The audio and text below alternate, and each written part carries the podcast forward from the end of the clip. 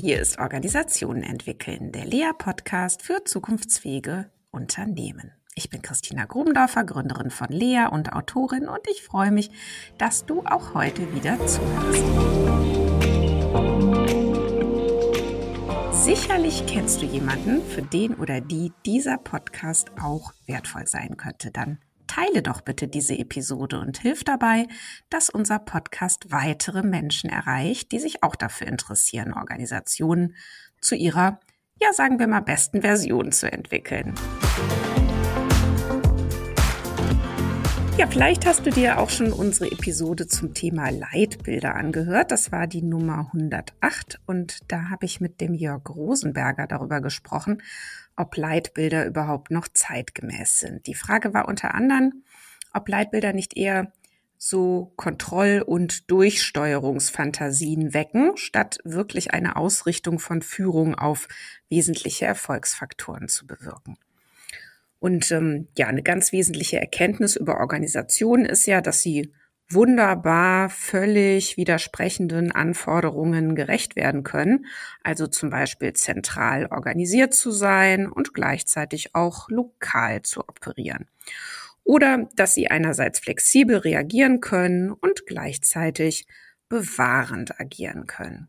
Und da hatte ich mich gefragt, ob es nicht angemessener wäre, wenn Leitbilder sich eher mit diesen Widersprüchlichkeiten, die aber ja meist gleichzeitig gefordert sind, befassen würde. Also statt entweder oder ein sowohl als auch Leitbild. Und was sich so abstrakt formuliert vielleicht irgendwie ganz machbar anhört, stellt Führungskräfte ja tagtäglich wieder vor ziemlich harte Herausforderungen. Ja, warum erzähle ich das hier heute alles nochmal?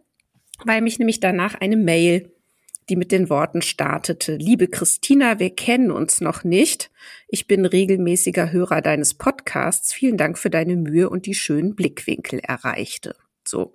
Und es hat mich natürlich total gefreut. Und ähm, der ähm, Absender dieser Mail bezog sich dann auf eben diese Episode zum Thema Leitbilder und meinte, er hätte Lust bekommen, da weiter drüber nachzudenken, wie Führung sich gut ausrichten könnte. Und er schickte mir dann noch eine Präsentation mit zehn Denkangeboten zu wirksamerer Führung in Routine und Dynamik. Und das fand ich ziemlich cool und dachte, da könnten wir doch mal gemeinsam in einem Podcast weiterdenken.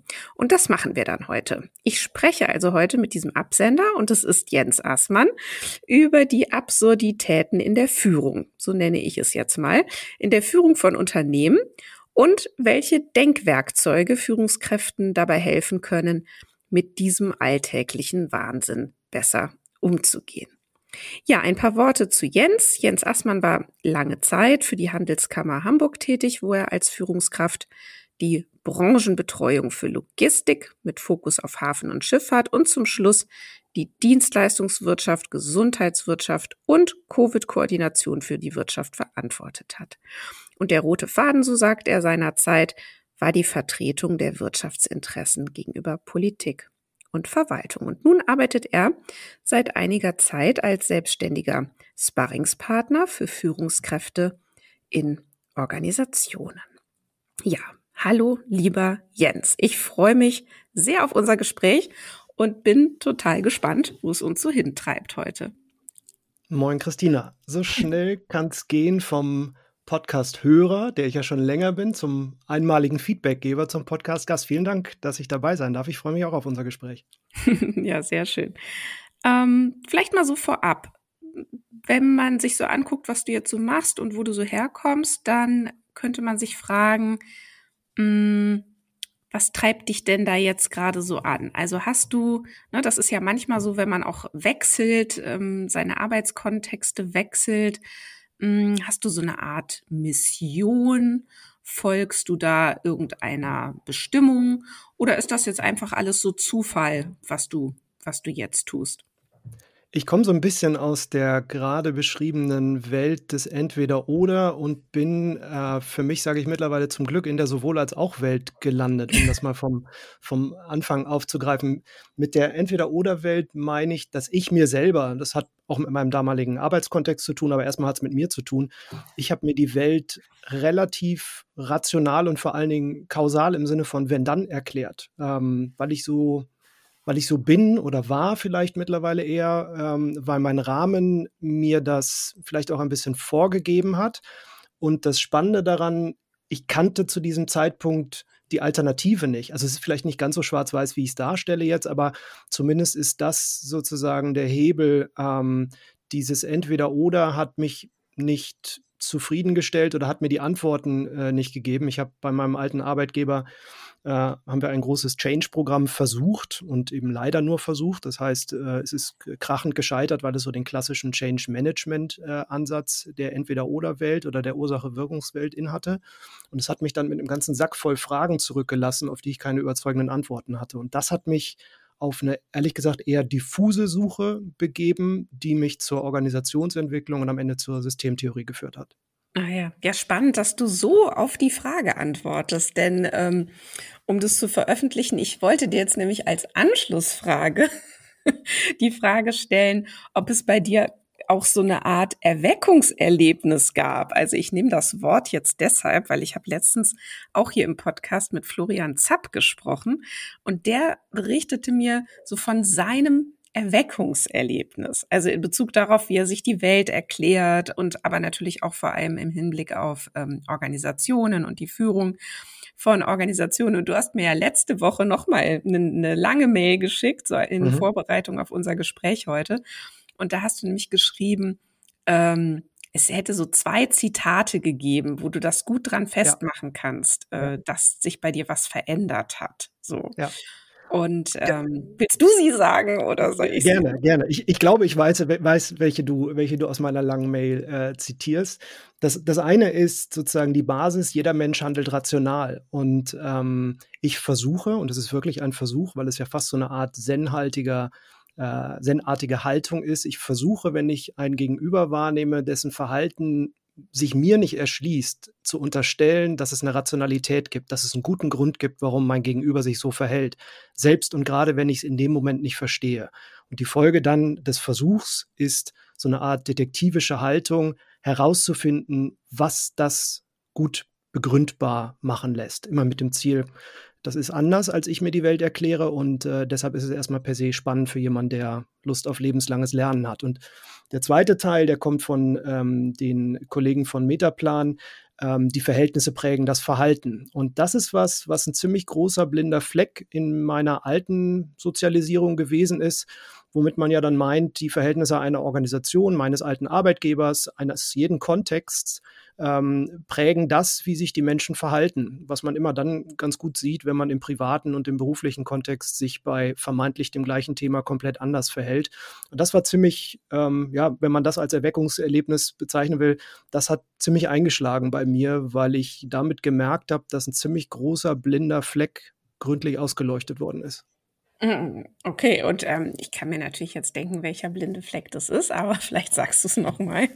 Was ist jetzt ja, ich, also im, im Prinzip ja. habe ich mir wirklich die Welt mhm. äh, über, über ganz viele Wenn-Dann-Abläufe mhm. ähm, erklärt und habe, obwohl ich keinen Betriebswirtschaft oder VWL studiert habe, habe ich gemerkt, wie sehr im Prinzip so eine Art Maschinendenke wir in Organisationen haben. Selbst in Organisationen wie meiner alten, in der wir nichts produziert hatten und schon gar kein Fließband hatten, ähm, basieren ganz viele Abläufe auf, äh, wenn dies passiert, dann passiert jenes. Und ähm, dass man sozusagen choreografieren kann, was am Ende rauszukommen hat. Und mein Lieblingsbeispiel dafür ist so die, die alte Form einer Aktivitätenplanung stattfinden zu lassen. Da setzt man sich im Frühsommer eines Jahres zusammen, also jetzt ungefähr oder im Juni und versucht, die Welt bis Ende 2024 zu choreografieren. Und er legt sie mit Zahlen, mit Aktivitäten.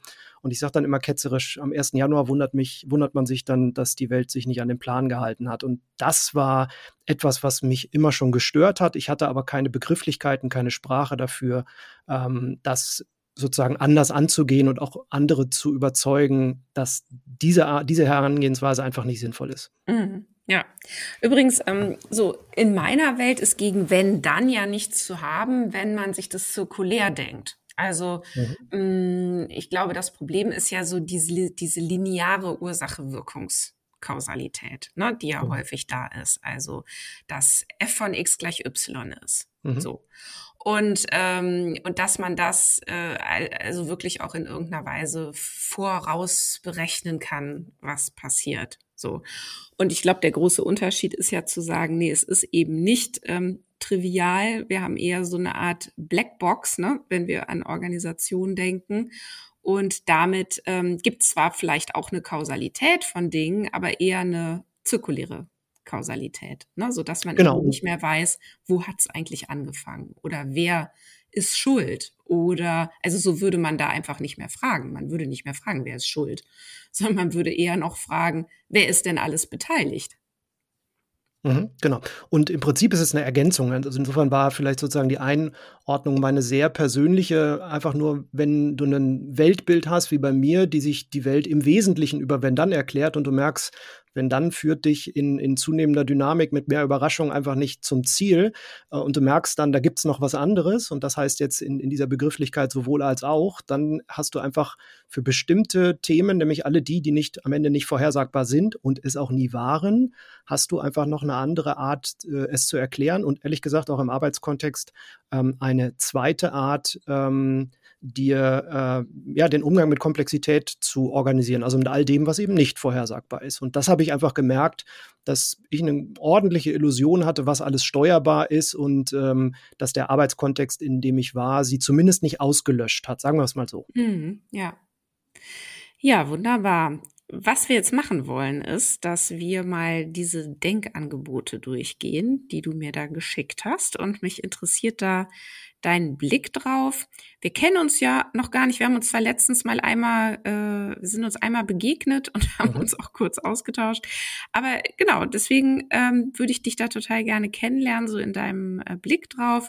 Und damit ich nicht nur selbstversteckte Ostereier suche, denn die Fantasie hätte ich fast, wenn ich da so reinguck, was du mir geschickt hast, versuche ich mal ähm, wenn ich dir Fragen stelle, mich einfach auch mal in unsere Hörer und Hörerinnen noch stärker hineinzuversetzen im Sinne von, äh, was triggert das vielleicht oder wo, wo wäre da vielleicht eine Verständnisfrage? Und natürlich, ja, wird es mir wahrscheinlich nicht ganz gelingen, das durchzuziehen, sondern werde ich vielleicht auch hier und da mal noch eine fachliche Frage haben, die so ganz persönlich ist. Aber ähm, ja, erstmal dieses Vorgehen, hoffe ich, ist für dich so in Ordnung. Sehr gerne. Und wir gucken, wie es äh, wie es läuft. Und ähm, ja, sollen wir die de der Reihe nach durchgehen oder hättest du irgendwie ähm, die Präferenz, das anders zu sortieren? Also der Reihe nach nicht, aber also nicht zwingend, aber für mich gibt es sozusagen den, den Beginn mit dem, was ist eigentlich Routine, was ist Dynamik und das lässt sich für mich nicht trennen von was ist kausal, was ist komplex. Das ist für mich eigentlich so die Leitunterscheidung, die man einmal gehört, angeboten bekommen muss, um alles andere nachzuvollziehen. Danach ist die Reihenfolge, glaube ich, eher kursorisch. Da können wir uns raussuchen, was uns interessiert oder was dich in deiner zweiten Rolle heute mhm. besonders interessiert. Okay, super. Na dann, lass uns damit loslegen. Routine versus Dynamik in Unternehmen oder auch anderen Organisationen. Ähm, genau, das ist ein Denkangebot, das ist ein Unterscheidungsangebot. Und was wäre dann eben das eine und was wäre dann das andere. Genau, es versucht auf jeden Fall sprachlich für vermeintlich das Gleiche, was eigentlich nie das gleiche war, aber in meinem alten Bild ähm, mit einem Begriff wurden beide Domänen beschrieben. Es versucht eine sprachliche Unterscheidung zu machen, die es mir selber, aber auch meinem Team und damit auch meiner Organisation ermöglicht, ähm, die Domäne der Routine von der Domäne der Dynamik zu unterscheiden. Oder ich nenne das auch eine Art duales Betriebssystem. Und womit ich gerne anfange, ähm, weil auch unser, unser Anfang des Gesprächs basierte ja darauf, ähm, ich habe für mich nochmal, oder nochmal stimmt gar nicht, erstmals äh, die äh, tayloristischen Grundsätze mir mal vorgenommen und habe mal geschaut, woher eigentlich die Art, wie wir Arbeit organisieren, kommt. Und das ist das, was wir mit Routine bezeichnen. Das können alle Organisationen, die heute noch am Markt sind. Die haben Routine perfektioniert, sonst gäbe es sie nicht mehr. Und wenn man dann mal reflektiert, wie diese Prinzipien, ähm, dass sozusagen das äh, Denken und Handeln getrennt wird, dass wir Arbeit nach Funktionen teilen, also Marketing, Vertrieb, Produktion und dass wir Arbeit erst denken und dann machen oder machen lassen. Also zum Beispiel ein Prozess wird erst gedacht und dann wird, er, wird danach ausgeführt. Diese Prinzipien, die sind so in der DNA der Art, Arbeit zu organisieren, dass sie, obwohl das, ich sage jetzt bewusst, das Rezept von Frederick Taylor schon von 1911 kommt, obwohl das heute noch bewusst oder unbewusst in ganz, ganz vielen Organisationen das Rückgrat der Arbeitsorganisation ist. Und wenn man das eine feststellt und merkt, okay, da gibt es noch einen Gegenspieler oder eine Ergänzung, äh, die heißt dann Dynamik, also der Umgang mit Überraschungen, das, was wir VUCA-Welt nennen, ähm, technologische Entwicklung, schneller wechselnde Kundenwünsche, dann hat man schon mal sozusagen die Grundlage, die, und das ganze Thema basiert auf, auf äh, Gerhard Wohland und seinen äh, Denkzetteln, die ich jedem sehr empfehlen kann, äh, der mhm. sie nicht kennt, der färbt sie in, in Blau als Routine und Rot als Dynamik ein. Das öffnet erstmal die Welt, weil ich damit die Leitunterscheidung habe. Was ist der Weg, aus dem wir kommen, sehr Routine geprägt und ähm, was ist das, was uns heute Schmerzen äh, bereitet in Organisationen und das ist die Dynamik.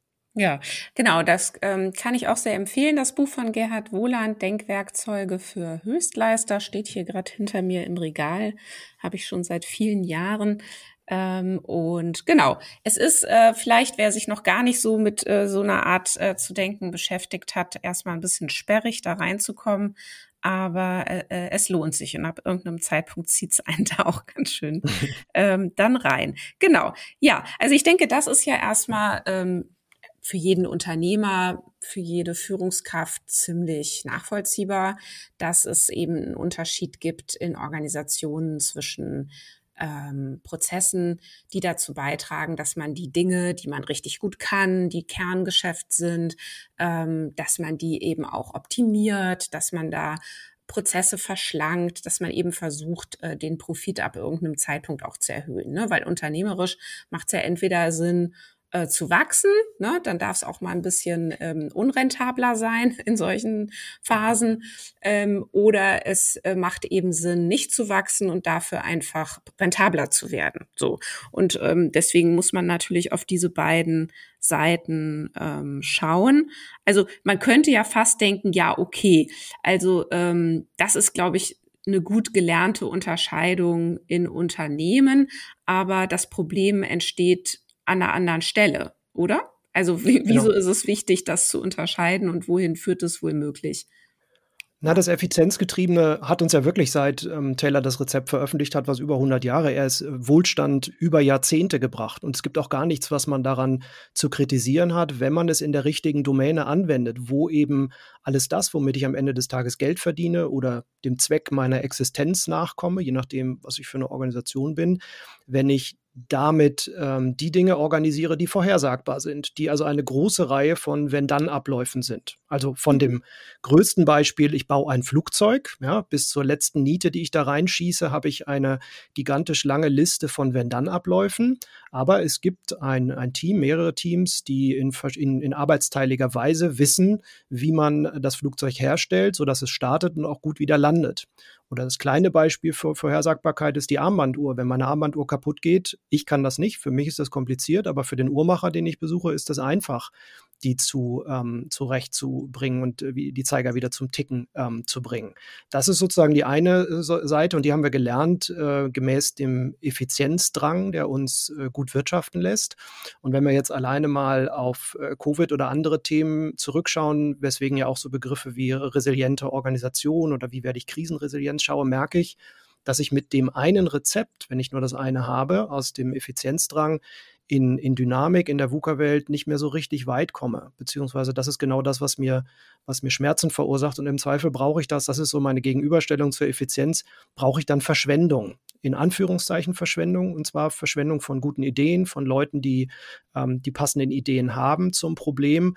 Und das ist zumindest aus meiner Erfahrung ähm, etwas, was noch nicht so sehr gelernt ist. Und das ist genau das, was ich mit dieser Brille oder mit dieser Unterscheidung ähm, ermöglichen möchte, darauf zu gucken, an welcher Stelle man sozusagen sich welcher Instrumente bedient, um äh, den richtigen Kontext mit dem richtigen Werkzeug oder mit der richtigen Methode ähm, mhm. abzuarbeiten. Ja. Na, wenn ich als Unternehmerin draufschaue, frage ich mich, ist das wirklich noch nicht gelernt oder ist das nicht in großen Organisationen dann auch häufig einfach dadurch gelöst, dass es so Funktionen gibt wie Research and Development oder ne, F und E, ähm, Innovationshubs äh, ähm, oder eben einfach äh, irgendwelche anderen ähm, Gebilde, die sich ja genau mit Fragen von Zukunft, von Neuem, von Entwicklung, von Öffnung ähm, beschäftigen sollen. Ne? Und es gibt ja, äh, ich weiß nicht, ob du James March kennst, ähm, der hat auch ein sehr empfehlenswertes Buch geschrieben, das heißt äh, Zwei Seiten der Erfahrung. Und ähm, unter anderem dort ähm, schildert er eben auch noch mal sehr schön so dieses Exploitation mhm. versus Exploration. Ne? Mhm. So. Und dass es eben beides braucht in Organisationen. Mhm. Genau, also insofern würde ich noch mal so fragen, ist das wirklich noch nicht gelernt in Organisationen? Also haben die nicht alle auch mittlerweile ne, regelrecht Abteilungen und Funktionen, die sich doch genau damit ausschließlich beschäftigen sollen, ähm, ja, Neues, neue Anforderungen oder eben auch Zukunft zu bearbeiten. Mhm.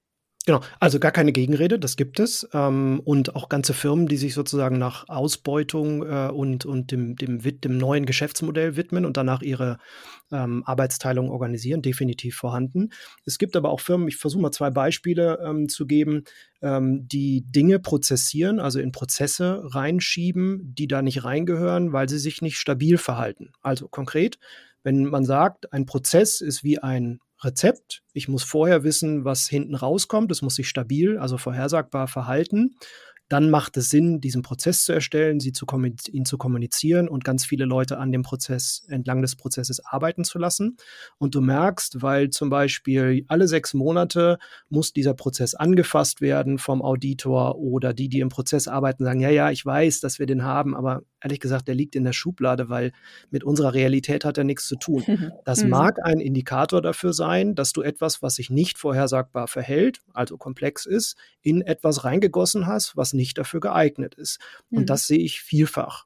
Zweites Beispiel bei en Entscheidungen, ähm, wenn man sagt, die Zukunft ist unbekannt, was, was sie immer ist, dann ähm, brauche ich oder dann, dann hilft es, wenn ich, wenn ich wahrnehme, dass die Weisheit der vielen mich durch die Tür bringt. Ja, dass irgendjemand im Unternehmen ein passendes Gefühl zum Problem des Kunden hat, zu dem, was der Wettbewerber mich, äh, womit der Wettbewerber mich unter Druck setzt. Und äh, dann muss ich als Führungskraft ein, ein, ähm, ein Setting generieren, in dem ich wahrscheinlicher mache, dass die beste Idee im Raum durch die Tür kommt. Und wenn du die Frage umgekehrt stellst, was verhindert eigentlich bei euch, dass die beste Idee, sagen wir von der Praktikantin, die in der zweiten Woche ist, ins Geschäftsführerbüro kommt? Wirst du einige Antworten finden. Das wären so praktische Gegenbeispiele, vielleicht auch von kleineren Firmen, mittelständischen Firmen. Aber insofern glaube ich nicht, dass das bei allen, gerade bei denen, bei denen das routinierte Geschäftsmodell mit der Effizienz gut funktioniert, die haben den Zwang auch noch gar nicht gehabt, so mit Dynamik umzugehen. Und daher ist sowas wie Covid und der Angriffskrieg Russlands in der Ukraine vielleicht auch ein Anlass, ähm, das zu tun.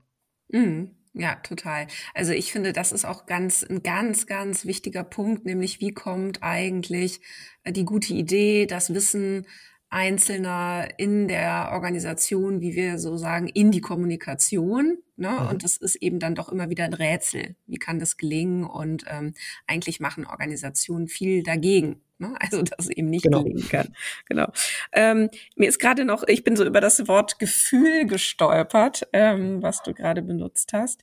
Mm, da hat so ein Mitarbeiter so ein Gefühl. Das hast du, hast du, glaube ich, sehr mhm. bewusst gewählt. Aber ähm, sag doch noch mal, warum du das Gefühl nennst.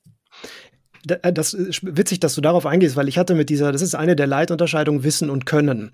Und ich komme gleich zu dem Begriff Gefühl, ähm, mit der ich relativ lange ein Problem hatte, weil ich sehr mich auf der Wissensseite verortet habe. Und mit Können, das war mir zu, zu gefühlsduselig, sage ich jetzt mal ganz, ähm, ganz bewusst. Ähm, und wenn man das unterscheidet und sagt, Wissen ist sozusagen alles das, was in einem Buch steht, in einem Rezept steht, was jemand mal aufgeschrieben hat, verprobt hat und äh, sich einigermaßen lang stabil hält, dann ist Können dafür da, um mit etwas umzugehen, für das es eben noch kein Wissen gibt. Und Wissen ist transferierbar. Das Buch, was du gerade erwähnt hast, das kannst du mir geben, das kann ich mir auch kaufen. Das hängt nicht zwingend nur bei dir als Person, und Können hängt eben am Könner, an der Könnerin. Und mein, mein Lieblingsbeispiel, das hat, das hat mir geholfen, das, diesen Unterschied zu verstehen, ist ähm, Downhill-Fahren. Stell dir vor, es sind zwei Brüder, die stehen an so einem, äh, ja nicht Abhang, aber an so einem kleinen, an so einem kleinen Hügel und der ältere Bruder kann schon Downhill fahren und will es seinem jüngeren Bruder erklären. Und wenn der ältere Bruder versucht, ihm das mit Wissen zu erklären, im Sinne von folgende Schritte musst du machen, damit du da unten heile ankommst und dann das Rad wieder hochschieben kannst, dann guckt der kleine Bruder den Großen nach den zwei, drei Minuten an und sagt, ich bin genauso schlau wie vorher, ich weiß nicht, wie das geht. Ähm, und das ist dann das Thema Können. Also Können hat mit dem Gefühl zu tun, mit einem Körpergefühl. Du musst dich, ich glaube, das kommt von Wohland, du musst dich zu einem zu einer Problemstellung irgendwie provoziert fühlen. Also dein, dein, dein, dein, dein Bauchgefühl äh, sendet dir, oder Intuition kannst du es auch nennen, sendet dir irgendeine Art von Irritation, die du dann kommunizierst. Ähm, und dann stellt sich später heraus, ob das nützlich gewesen ist, um das Problem zu lösen oder nicht. Und diese, diese Leitunterscheidung ist total wichtig, hatte aber mit meinem alten Weltbild, da hatte die ehrlich gesagt keinen Platz. Mhm. Na, ich finde es ganz interessant, weil ich glaube, die, äh, den Gegensatz, den ich an der Stelle aufmachen würde, ist ein bisschen anders. Ich würde, glaube ich, Wissen von Lernen unterscheiden. Also zu sagen, wenn ich alles weiß, dann lerne ich nichts mehr. Also wenn mhm. ich mir denke, ich weiß alles. Ne? Und das ist ja mhm. so das Schöne, wer nicht fragt, bleibt dumm. Äh, mhm. Besser kann man es eigentlich gar nicht auf den Punkt bringen. Also wenn man aufhört, sich über die Dinge zu wundern, wenn man aufhört, ähm, die Dinge für nicht selbstverständlich zu halten, wenn man aufhört, äh, Situationen aufmerksam wahrzunehmen, weil man eben glaubt, man kenne sie schon, dann wird's gefährlich und dann mhm. kann auch nicht mehr dazugelernt werden. So. Und zum Lernen brauchst nämlich genau das. Also, um jetzt da bei deinem Downhill-Beispiel zu bleiben, äh, jetzt auf Sicht zu fahren und ist einfach ne, nicht im Sinne von, ah ja, okay, jetzt habe ich kapiert, wie es geht, jetzt bretter ich mal los, sondern eher so dieses, ähm, ah, okay, dann probiere ich jetzt mal aus und ich bleibe aber ne, aufmerksam und wach und ähm, bin bereit, Überraschungen äh, zu, zu erleben. So. Oder vielleicht bin auch bereit für positive Zufälle. Mhm. Absolut. Aber die, die Ergänzung, die ich geben würde, wäre, können kriegt man nur durch Üben. Und in ja. dem Beispiel des Fahrradfahrens heißt das, ich muss halt irgendwann mal mit oder ohne die ganzen guten Hinweise des älteren Bruders, muss ich irgendwann mal darunter. Dann kriege ich eine Kombination aus Körpergefühl und, und äh, Kognition dazu, ob das eine gute Idee war oder nicht. Und das kann ich nicht aus dem Buch lernen. Ja, ich, also da wäre für mich wieder der Unterschied wahrscheinlich zwischen ähm, Theorie und Praxis. Oder ich würde es nennen ähm, ähm, Handwerk und Kunst. Mhm. so, mhm, ja. ne? Also das sind so die Unterschiede, die, die bei mir mehr resonieren. So, weil ja. dieses Wissen versus Können bleibt für mich so ein bisschen sperrig. Ja, aber, aber ähm, vielleicht noch ein, ein Versuch, ja. es konkret zu machen. Wenn du sagst, du hast einen, ein Akquisegespräch mit einem potenziellen Kunden in der Firma und du als Führungskraft leitest den Vertrieb, ähm, dann kommst du mit Wissen nicht so wahnsinnig viel weiter. Das, was im Buch steht, kann ja nur das sein, was jemand schon mal erfahren hat und aufgeschrieben hat. Und das Können ist dann deine Intuition, Fähigkeit, auch der ganze Sack voll Erfahrung, den du mitbringst, um mit diesem Kunden, mit einem Gespräch, was ja in keiner Dimension vorhersagbar ist, außer vielleicht, dass man weiß, wann es anfängt und wo ihr euch trefft, ähm, dann entscheidet dein Können, ob aus dem äh, Akquisetermin äh, nach ein Kundengespräch werden kann. Ja, ja. Okay, gut. Haken dran. ähm, so, das heißt, da sind wir jetzt ja hingekommen über dieses Wort Gefühl. Und das heißt, das Wort Gefühl wäre dann eher so im Bereich des Könnens angesiedelt. Genau, da, so Im Bereich der, der, Dynamik, genau. Also immer dann, wenn es komplex wird, also wenn es nicht vorhersagbar ist, ist es eine gute Idee, Intuition, Bauchgefühl zum Zuge kommen zu lassen, in Ergänzung zu dem, was wir sowieso immer zum Zuge kommen lassen, nämlich das Wissen aus dem Bereich der Routine. Mhm, genau. Und dann wird es ja, wenn wir jetzt wieder gucken auf Organisationen als, als Kommunikationssysteme, dann äh, wird nämlich genau ähm, die Frage relevant, kommt denn dann dieses Gefühl auch in die Kommunikation? Mhm. Und darüber entscheiden ja ganz andere Dinge als ähm, die, die einzelnen Personen, die jetzt dort eventuell irgendwie eine Intuition haben, ja, oder die, die plötzlich ähm, spüren, ui, ähm, Darauf haben wir jetzt aber keine Antwort. Jetzt wird's aber gefährlich, jetzt wird's aber brenzlig oder hier müssten wir jetzt aber mal ran an unser bewährtes Geschäftsmodell oder hier ist jetzt aber plötzlich wirklich eine Veränderung im Markt. So und das ist ja äh, äh nur der Anfang. Die Frage ist, wie geht's dann weiter? Also wie findet das jetzt Anschluss in so einer Organisation und was braucht es dann dafür? Und ich glaube, es wäre wirklich ähm, zu kurz gesprungen, das jetzt den einzelnen Personen äh, zu überlassen. So, Absolut. Und ich, ich, glaube, die, alleine die Reflexion, mir hat das total geholfen. Es gibt ja verschiedene Sichten auf Organisationen zu blicken. Und der Klassiker, den kennen, glaube ich, auch viele deiner Zuhörerinnen und Zuhörer, ist so, du malst dann ein Organigramm. Das ist unsere Organisation. Und der, der zweite Klassiker ist dann, ja, ist aber gerade nicht richtig, weil machen wir gerade ein Update von.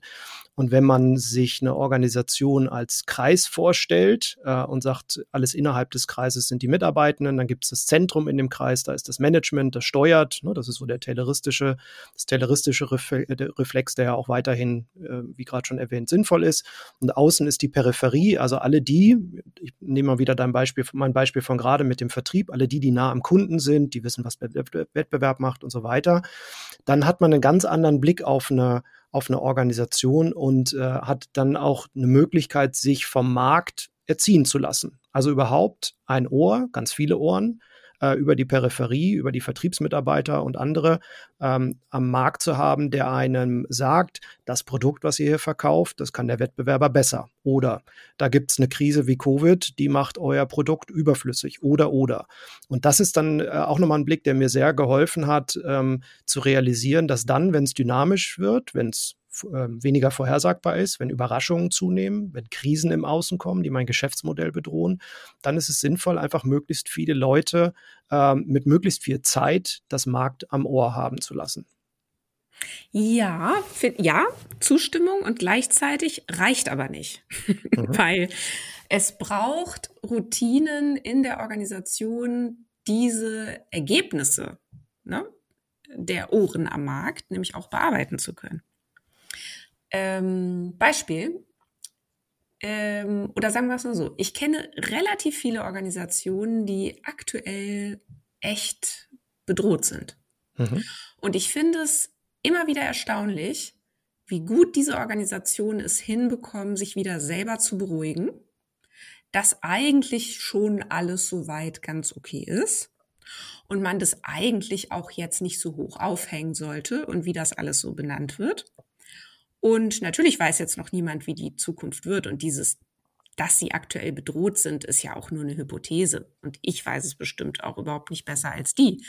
Aber mir kommt es häufig so vor, dass da extrem viele tolle Leute an Bord sind, die ganz viel Ideen haben darüber, was es jetzt bräuchte. Und es wird einfach partout nicht gemacht. Es wird nicht ernst genommen, es wird vielleicht mal gehört, aber dann passiert damit nichts weiter. So, und deswegen finde ich, bleibt ja das Wunder, wie geht's dann eben in Regeln dann doch wieder über, welche Routinen braucht es, um immer wieder gemeinsam sich die Frage zu stellen, äh, was zur Hölle tun wir hier eigentlich gerade und machen wir überhaupt die richtigen Dinge? Mhm. Und ich glaube, dass das, worüber wir gerade sprachen, das Thema, ähm, das Ohr am Markt zu haben, das ist so ein bisschen wie in Mathe, die Unterscheidung zwischen notwendig und hinreichend. Das ist notwendig, überhaupt zu hören, was am Markt los ist. Hinreichend ist es nicht. Also das ja. alleine per se hilft nichts. Genau. Aber der, der Impuls, überhaupt mal drauf zu schauen, dass es sinnvoll ist, möglichst viele Mitarbeitende möglichst nah am Markt arbeiten zu lassen, und mhm. nicht beschäftigt mit Steuerungsinstrumenten äh, ausschließlich KPIs um der KPI willen ausfüllen zu lassen, ist für manche Firmen schon ein Erkenntnisgewinn. Und wie mhm. immer, es muss genügend in der Wertschöpfung wehtun, dass Veränderung stattfindet. Das kann man finden, wie man will. Das ist bei mir als Individuum auch so gewesen. Ein ganzer Sack voll Schmerz führt dich dazu, eine Konsequenz äh, in Erwägung zu ziehen, die nicht vergnügungssteuerpflichtig ist. Aber ohne ja. die hätte ich mich nicht verändert und hätte auch dieses Thema nicht gefunden. Und ich glaube, in Organisationen, das meinte ich vorhin mit Markterziehen, es muss irgendwo kräftig in der Wertschöpfung knarzen und es muss richtig wehtun, vielleicht auch bedrohlich sein, damit du das gelernte äh, Verhalten, die bestehenden Muster ähm, aktiv wissentlich zerlegst und so aufbaust, wie sie hoffentlich dann wieder ähm, vielversprechender sind. Ja, und selbst das gelingt ja dann nicht allen, ne? sondern ähm, mhm. äh, das haben wir ja auch schon gesehen, wie sehr äh, leuchtende Sterne dann doch gesunken sind. Mhm. Was sind Beispiele dafür, woran kann man erkennen, dass eine Organisation das gut macht, also dass die Leute wirklich ihr Ohr am Markt haben? Was wären denn wirklich so ganz anfassbare, konkrete Beispiele, ne, wenn man jetzt ein Drehbuch schreiben müsste über das Ohr am Markt haben? So, welche Szenen äh, sollten denn darin dann unbedingt vorkommen? Organisationen sind ja immer eine Aneinanderreihung von im Idealfall nicht endenden äh, Entscheidungen. Sonst, sonst bräuchte man sie ja nicht. Die Entscheidungen im Sinne dessen, was ich tue, des Geschäftsmodells, meiner Wertschöpfung und so weiter. Und ähm, wenn man konstatiert, dass es in Gegenwart von, von Überraschungen ähm, nicht mehr so sein kann, dass die Führungskraft vermeintlich alles weiß, womit Führungskräfte, viele Führungskräfte quasi aufgewachsen sind, dass das so zu sein hat. Und wenn es ein Problem gibt, schauen alle im Meetingraum auf die Führungskraft, ähm, sondern sagt, die vorhin schon zitierte Weisheit der vielen bringt uns durch die Tür. Dann wäre ein ganz konkretes äh, Setting eben darüber nachzudenken, was für Entscheidungsformate haben wir hier eigentlich? Ja, und das, das klassische äh, Entscheidungsformat, was ich nicht damit meine, ist, äh, oben sticht unten, also der, die Ranghöchste äh, entscheidet. Das kann man in Routine machen, da weiß man ja, wo es lang geht, das, da ist es auch sinnvoll. Ähm, alles andere wäre Verschwendung, aber wenn es eben dynamisch ist, macht es Sinn, Entscheidungsformate auszuprobieren, zu lernen, bei der möglichst viele Personen, die eben das Ohr am Markt haben, sich mitbeteiligen können ein Consent, ein konsultativer Einzelentscheid, also wo zum Beispiel der Key-Account, um bei dem Vertriebsbeispiel zu bleiben, der oder die das beste Bauchgefühl zum Problem des Kunden hat, ähm, allein entscheiden darf, allerdings auf Basis von vorher festgelegten gelegten Gesprächen, mit wem er oder sie zu sprechen hat. Und das wäre eine konkrete Umsetzung äh, von etwas, wo man sicherlich bestehende Routinen, wie, wie bisher entschieden worden ist, ähm, aktiv anders gestalten kann, um eben besser mit Komplexität umgehen zu können. Ja, d'accord. Ähm, und, und vorher, also klar, beim Vertrieb kann man sich das leicht vorstellen. Die haben Kundenkontakt, die führen Gespräche, die können einfach, ohne aus ihrer Rolle zu fallen, das Ohr am Markt haben. Ja, weil mhm. das ist, gehört einfach zu ihrer Rolle dazu. Was ist aber mit den ganzen anderen Funktionen, wo das ja eigentlich nicht vorkommt? Ähm, also müssen die das auch tun? Und was würden die dann tun? Also würden die dann sagen, nö, auch ich ähm, gehe jetzt heute mal nicht an meinen Rechner, ich ähm, laufe jetzt mal hier so ein bisschen durch die Fußgängerzone und dann spreche ich mal so ein paar Leute an? Oder also mhm. oder na, also was, was heißt das überhaupt, Ohr am Markt haben?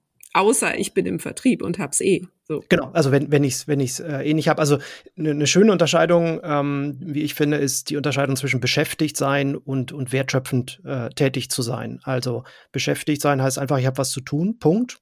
Und wertschöpfend tätig heißt am Ende, dafür würde meine Kundin oder mein Kunde bereit sein, eine Rechnung zu begleichen.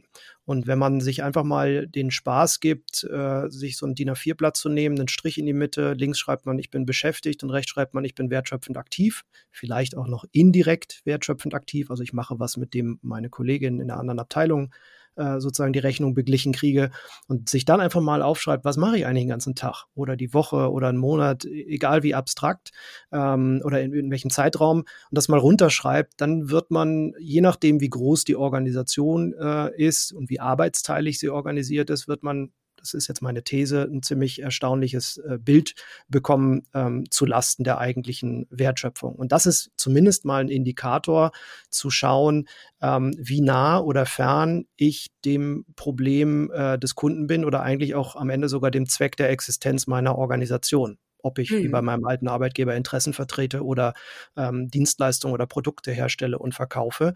Das ist ein schöner Indikator, wobei schön dann in Anführungszeichen kommt, weil das manchmal ganz schön erschreckend sein kann und äh, sich dann wieder auf den Kern dessen, wofür man gegründet wurde, ähm, zu besinnen und zu versuchen, ähm, die, ich beschreibe das immer so wie die, wie die Stilblüten des Taylorismus, die dann manchmal auch arbeitsteilige Strukturen geschaffen haben, die wirklich weit weg sind vom Markt. Das kann man den Personen und darf man den Personen auch nicht vorwerfen, die da drin sind, sondern denen, die die Organisation gebaut haben und die sie heute aufrechterhalten. Da gehört die Reflexion hin, ähm, mit denen das zu besprechen. Wollen wir nicht die Chance erhöhen, dass sich auch wenigstens mal ein Ohr mehrfach die Woche an, an den Markt kriegen kann. Hm.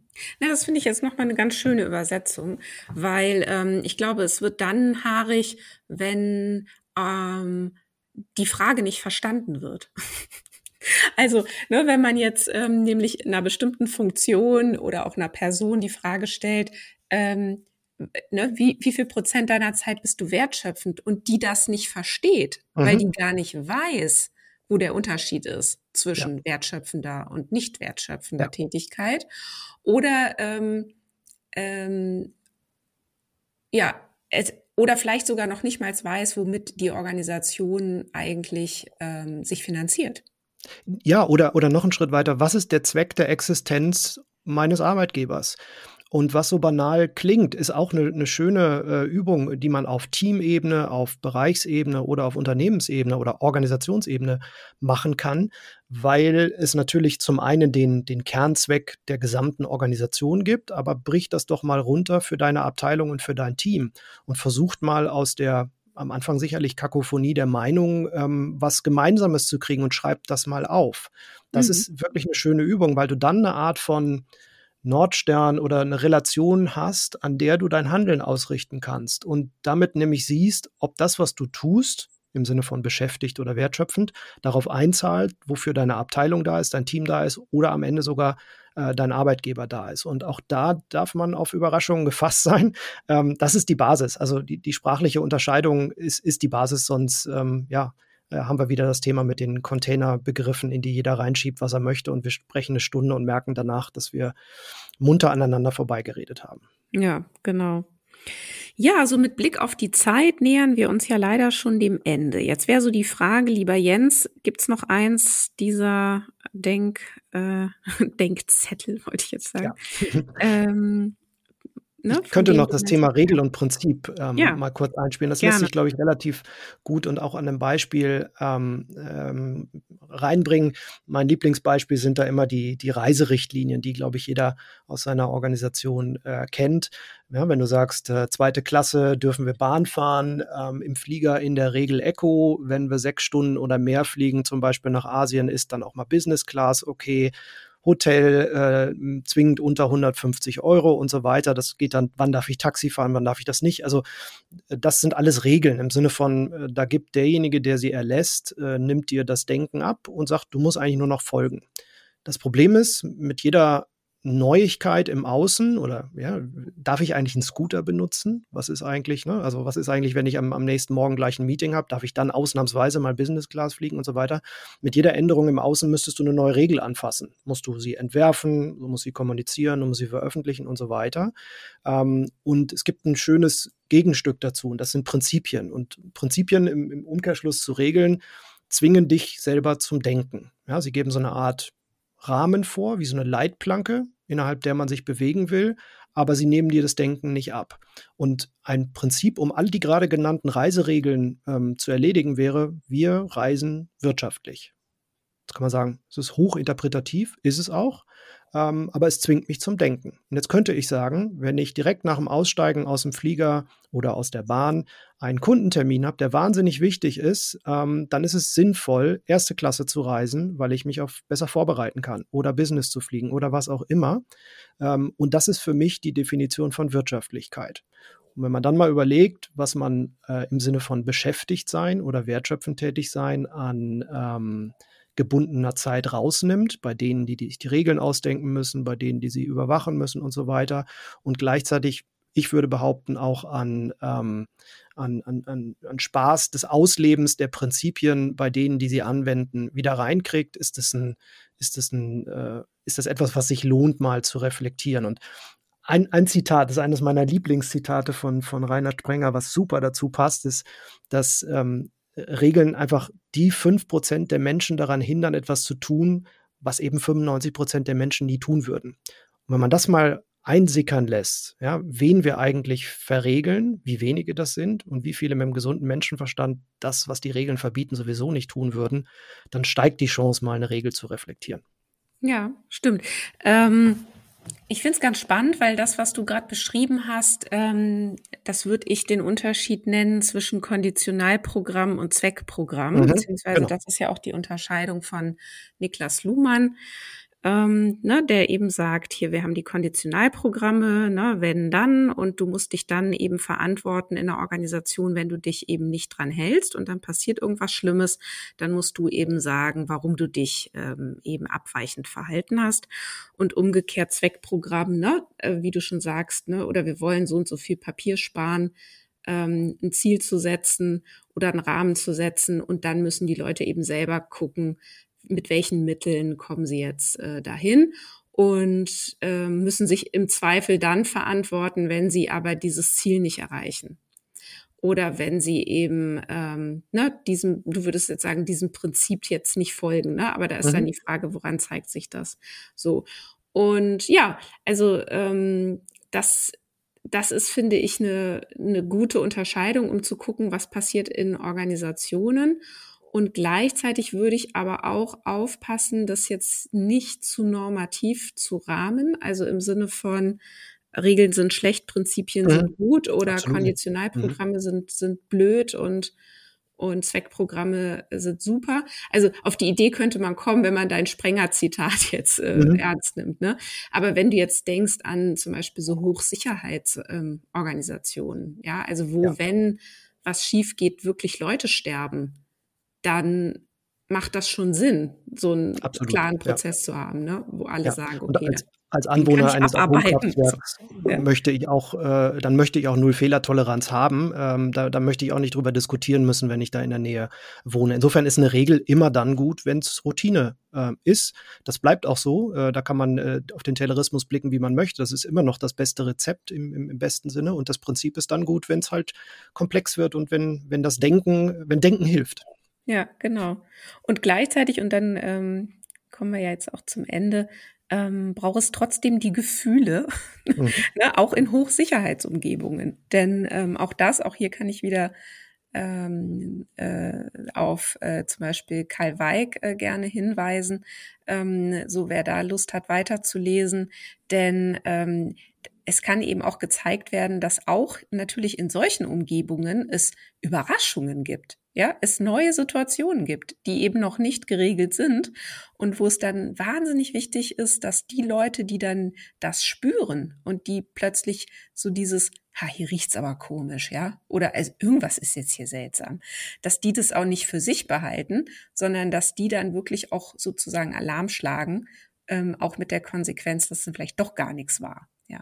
Genau, und am, am Ende ist das, finde ich, auch eine, eine, tolle Aufgabe von Führung. Also wenn man mit so einer Unterscheidung wie Routine, Dynamik oder Stabilität und Agilität, was auch immer für Begriffe für einen funktionieren, was anfangen kann, dann bildet man, glaube ich, automatisch eine Art von Sensorik aus, wenn das, ich sag mal, das Prozessierte an seine Grenzen kommt, wie du das gerade beschrieben hast, oder ehrlich gesagt ist ja auch Tschernobyl ähm, 86 so ein Beispiel gewesen. Da ist was passiert, was halt nicht im, im Rezeptbuch drin stand. Äh, da hätte das Gefühl geholfen und selbst wenn es da war, hätte geholfen, wenn der, der das Gefühl hatte, es in Taten hätte umsetzen dürfen. Also darauf äh, total, weil das ist am Ende einfach nur ein Indikator von, es wird dynamisch. Unser Außen verändert sich, unsere Art Arbeit zu organisieren muss irgendwie angepasst werden daran, weil irgendwas ist anders, irgendwas knarzt und tut weh. Und wenn eine Führungskraft dafür eine Sensorik entwickelt und sagt, so wie so eine Art Pausetaste, lass es mal gucken, ähm, ist das ein schlecht be beschriebener Prozess und wir haben einfach nur einen Fehler gemacht oder hat sich was im Außen verändert? Wenn das als so eine Art Reflexion hängen bleibt, ist total viel gewonnen, weil ich automatisch mein Verhalten daran anpassen kann. Vielen Dank, lieber Jens. Und äh, ja, ich freue mich total, dass äh, unser Podcast äh, uns hier auch zusammengebracht hat. Und wenn du, liebe Hörerinnen, lieber Hörer, jetzt auch denkst, ah, da habe ich aber auch noch ein paar Weiterdenkangebote, dann schreib mir eine Mail. Wie du siehst, es lohnt sich. Also, tschüss, Jens. Danke dir, liebe Christina. Bis bald. Ja, das war Organisationen entwickeln, der Lea-Podcast für zukunftsfähige Unternehmen. Danke, dass du wieder deine Zeit mit mir verbracht hast. Gefällt dir mein Podcast? Dann würde ich mich riesig freuen, wenn du den Podcast in deinem Netzwerk weiterempfiehlst. Und falls du über Apple Podcast oder Spotify hörst, dann gib uns doch auch gleich fünf Sterne. Das hilft uns enorm dabei, weitere Menschen zu erreichen, denen es auch ein Anliegen ist, eine Welt zu schaffen, in der wir alle gerne leben und haben möchten.